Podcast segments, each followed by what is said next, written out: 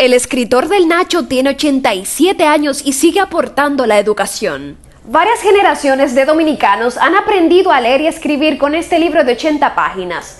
Pero, ¿cómo se escribió?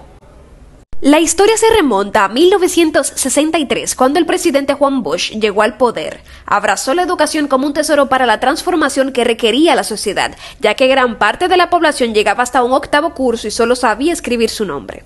Bosch envió a 300 educadores a una universidad en Puerto Rico para que conocieran otro método de enseñanza.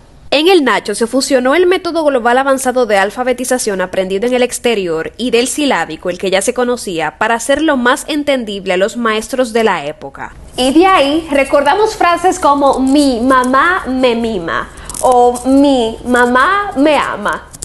Muchos aplausos para don Melanio Hernández. Conozca estas y otras historias en listindiario.com.